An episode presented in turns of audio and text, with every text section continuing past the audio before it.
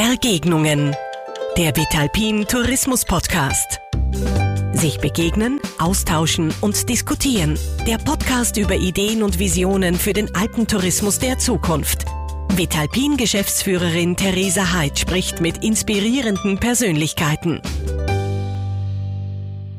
Hallo und herzlich willkommen zu unserer neuen Folge des Vitalpin Podcasts Begegnungen. Hier ist wieder Theresa Heid und ich freue mich auf meinen heutigen Gast, Dominik Brandl. Hallo, guten Tag. Hallo Dominik. Dominik ist Journalist, schreibt hauptsächlich für die Süddeutsche Zeitung und häufig über die Themen Berg und Natur. Er hat ein sehr amüsantes und tiefgründiges Buch geschrieben. Es heißt Gipfelbuch und es geht darum, um die essentiellen Fragen des Bergsteigens.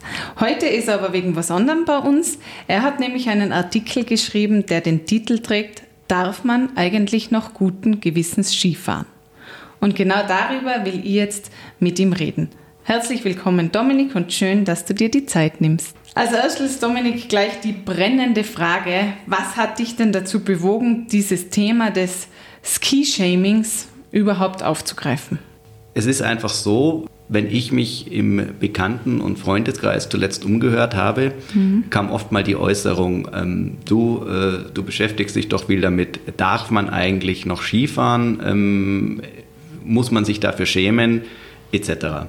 Ähm, und daraus äh, ist dann der von dir angesprochene Aufsatz entstanden.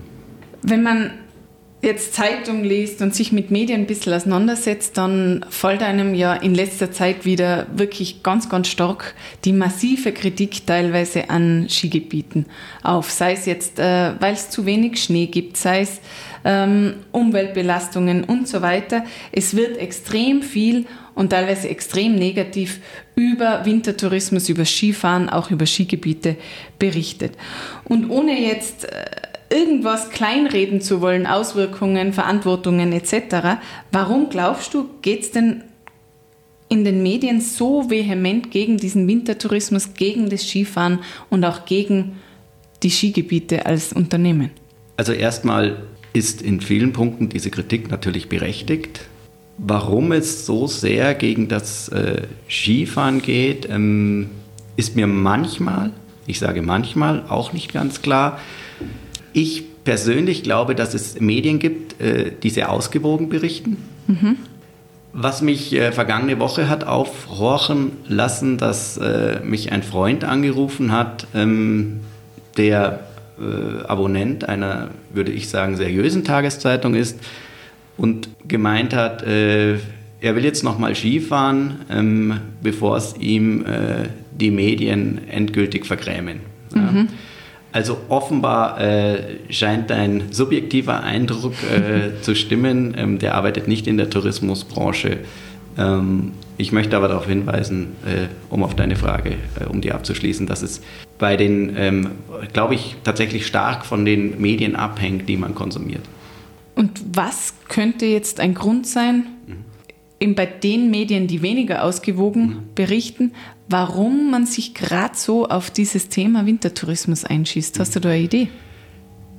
Ja, ich glaube, es hat viel mit der Selbstdarstellung der Branche zu tun oder einiger Branchenvertreter. Mhm. Ähm, das ist mein persönlicher Eindruck, ähm, die mit einem, ich nenne es jetzt mal, äh, extremen Selbstbewusstsein auftreten, wo ich den Eindruck habe, da wird wenig Kritik zugelassen.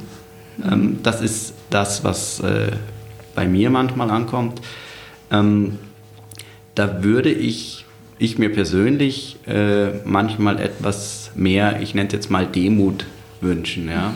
Ähm, vielleicht nicht jedes Projekt, äh, das nochmal mehr äh, Umsatz und Gewinn verspricht, unbedingt durchdrücken zu wollen. Ja? Da gab es Wenn es schon in der Kritik steht. Richtig, da gab es in der Vergangenheit einige, mhm. wo man sich dann fragen muss, muss das jetzt sein, wo die Skifahrerzahlen eher nicht steigen? Mhm.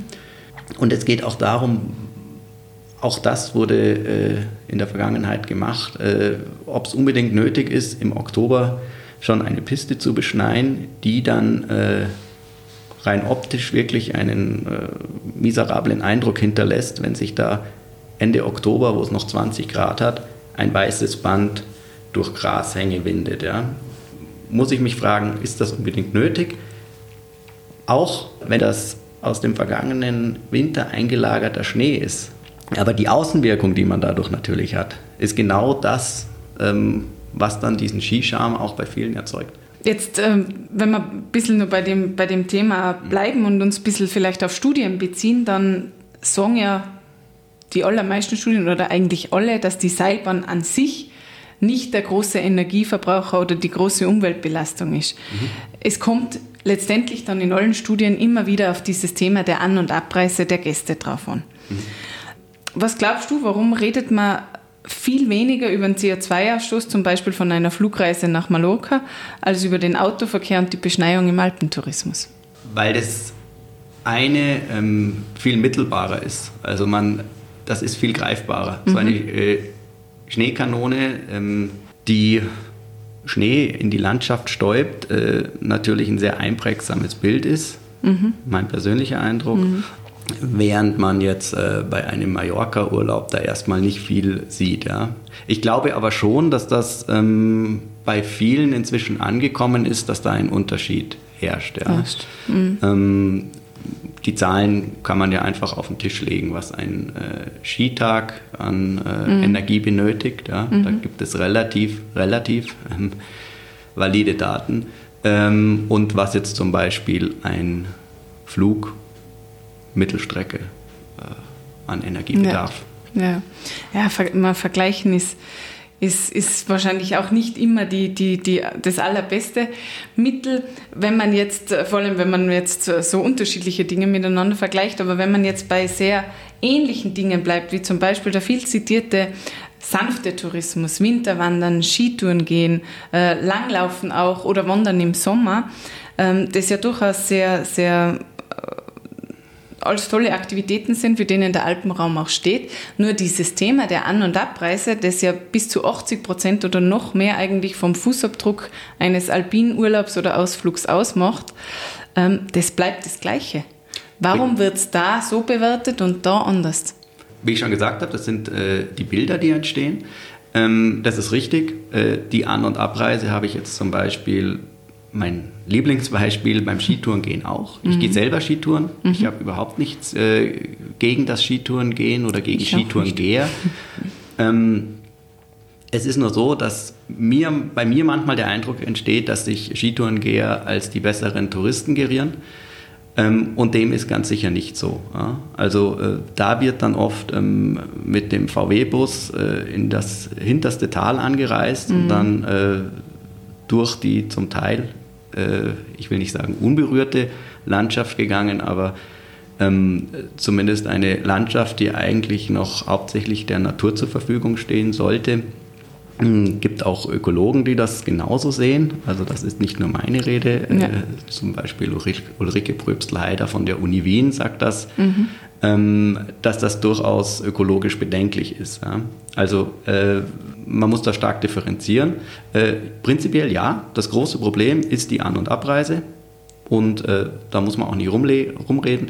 Und genau hier bei der Mobilität müssen meiner Meinung nach einfach Lösungen geschaffen werden. Mhm. Wenn man jetzt äh, nochmal so ein bisschen bei der medialen Darstellung bleibt oder zum Beispiel auch die NGOs hernimmt und die Umweltschutzverbände, die ja auch sehr gerne auf diesem Thema Wintertourismus, Skitourismus rumreiten, dann habe ich manchmal den Eindruck, dass völlig ausgeblendet wird, welche wirtschaftliche Bedeutung der Wintertourismus für unsere Regionen im Alpenraum hat und wie sich der auch auf unsere Lebensqualität auswirkt. Stichwort Infrastruktur etc. Wie siehst du das oder wie ist dir das bei, bei deinen Recherchen äh, untergekommen? Ist es das so, dass das oftmals von, gerade von den Gegnern gerne ausgeblendet wird? Den Eindruck habe ich höchstens teilweise. Mhm. Also es hängt ganz davon ab, woher äh, die Kritiker stammen. Und ich habe es vorhin schon erwähnt, die Kritik ist oft auch berechtigt. Ähm, tatsächlich ist es aber so, dass man diese Wertschöpfung nicht ganz außer Acht lassen sollte. Ja? Also äh, ich glaube, es sind in Österreich, in äh, Westösterreich sind sicher noch mehr, aber in Österreich ungefähr 7,6 Prozent äh, vor Corona gewesen, was der Tourismus ähm, zum Bruttoinlandsprodukt beiträgt. Mhm. Ähm, in vielen Alpentälern sind es garantiert gravierend mehr. Mhm. Und ähm, das oft auch, um darauf zurückzukommen, durch den Ski- und Wintertourismus. Ja. Und natürlich kann man das nicht ganz ausklammern. Ja. Also äh, ich finde es auch legitim, diese Argumentation, äh, die die Seilbahner dann haben, äh, so zu verfolgen, zu sagen, ähm, mit einem relativ geringen, um jetzt mal bei der Energie zu bleiben, mhm. mit einem relativ geringen Energieaufwand schaffen wir eine relativ hohe Wertschöpfung. Mhm. Was, glaube ich, eine, ein, gerade im Tourismus eine Schwierigkeit ist, ist, dass der Tourismus ja extrem breit in viele andere Branchen hineinwirkt. Das bildet sich natürlich in solchen Zahlen, wie du sie jetzt äh, auch gerade genannt hast, nicht immer eins zu eins ab. Das heißt, ich glaube schon, dass es für, für einige Journalisten, vor allem auch für die, die vielleicht ein bisschen weiter weg sogar von, von diesem ganzen Alpenraum-Thematik sind, schwierig ist nachzuvollziehen, wie breit der Tourismus wirklich sowohl sozial als auch wirtschaftlich in den Regionen hinein wirkt. Kann es das sein, dass da oft dann auch die Zeit oder bei manchen die Zeit fehlt, um das wirklich im Detail zu recherchieren, zu verstehen und dann auch zu hinterfragen? Das kann natürlich sein, das will ich jetzt auch gar nicht beurteilen. Ich glaube, dass ähm, viele Journalisten aber ganz gut im Bilde sind, was passiert, mhm. ähm, mein Eindruck. Und ähm, gerade der Blick von außen auch manchmal gut tut. Ja? Also äh, wenn man von außen jetzt auch einfach mal schaut, was passiert da, durchaus äh, bereichernd sein kann. Ja? Und ähm, solange das nicht auch in Überheblichkeit lappt, äh, meiner Meinung nach völlig in Ordnung ist. Mhm.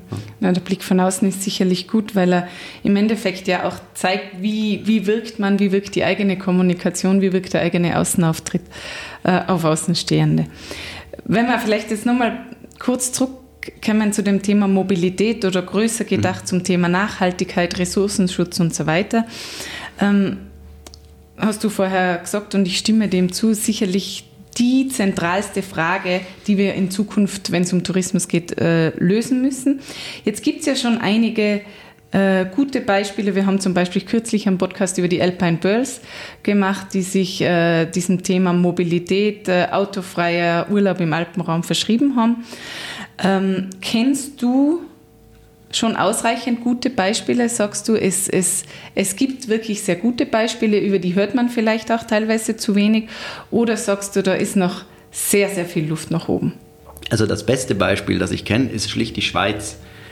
Ich weiß nicht warum, aber wenn ich die Schweiz, wenn ich in die Schweiz fahre, was ich zum Beispiel äh, nächste Woche für eine Recherche mache, mhm. ähm, fahre ich automatisch mit der Bahn. Mhm. Das ist ganz klar, in die Schweiz fahre ich mit der Bahn. Ähm, ganz einfach deshalb, weil ich mich dort überall sehr einfach bewegen kann, ähm, weil ich überall hinkomme.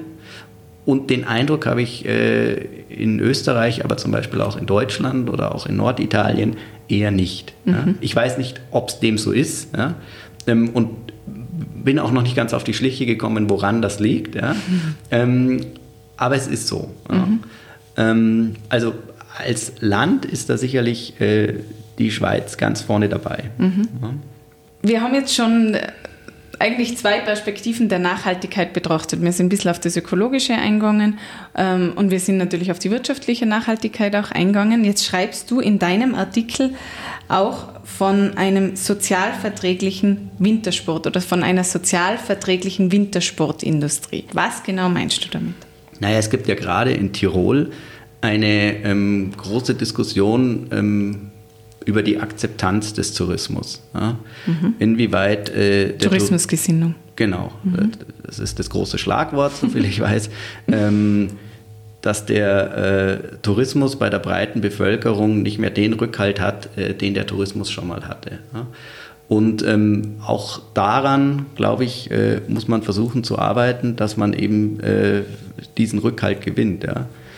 Sozialverträglich äh, ist auch das, aber das gibt es ohnehin, ähm, dass äh, das Skifahren jetzt, der Wintersport, nicht zu einer elitären Veranstaltung verkommt. Ja? Wie es zum Beispiel in Nordamerika der Fall ist, ja, wo äh, die Skitickets, zumindest die Tagestickets ähm, beim äh, Kassenkauf extrem teuer sind. Ja. Mhm. Und ähm, das ist, äh, dass der Tourismus oder der Wintertourismus, gerade auch äh, der Alpinskitourismus, ähm, seinen, seine Akzeptanz nicht dadurch verliert, dass sich es eigentlich der äh, Normalverdiener nicht mehr leisten kann. Mhm.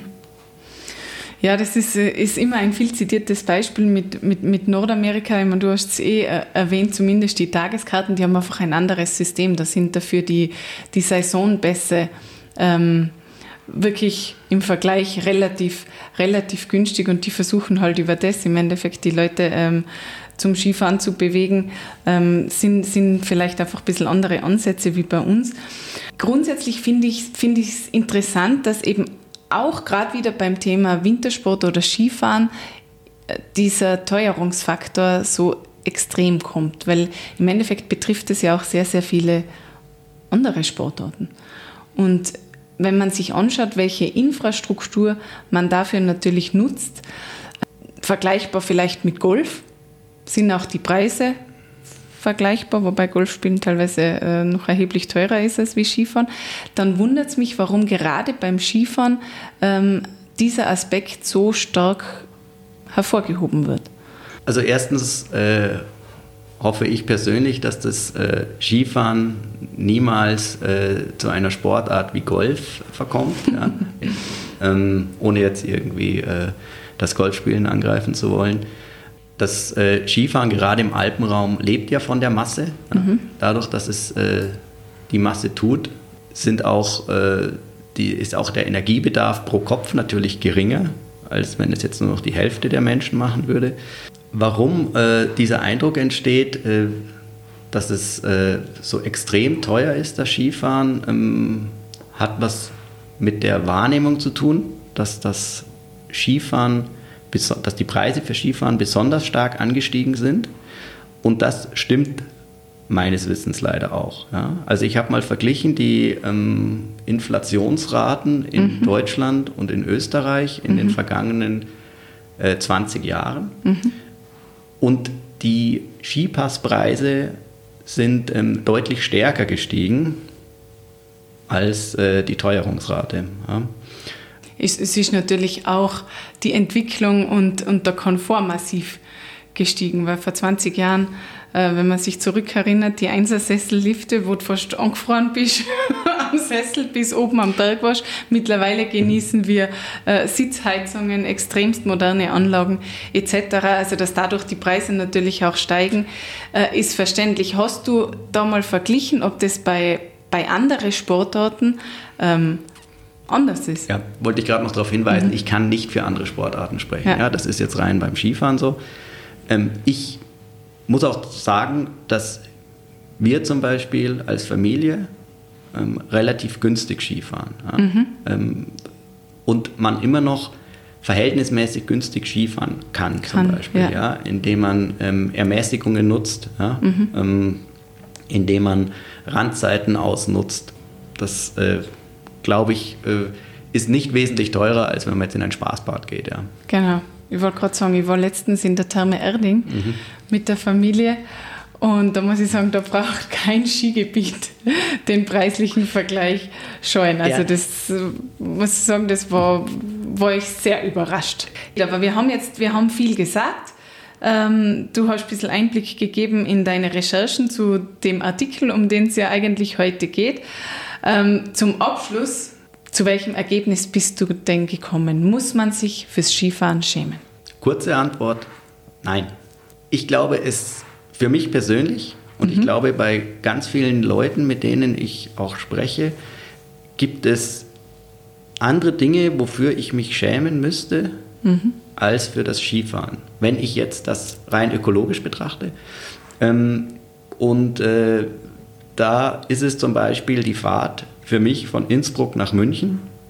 Für die muss ich mich, wenn ich die mit dem Auto zurücklege, äh, viel mehr schämen, als wenn ich jetzt äh, einen Tag vor der Haustüre, in meinem Fall mhm. Skifahren gehe. Mm, und ich für mich persönlich auch entschieden habe, ähm, dass ich anderswo ansetze, ja. Und mhm. nicht beim Skifahren. Das ist meine persönliche Entscheidung. Weil es dir Spaß macht.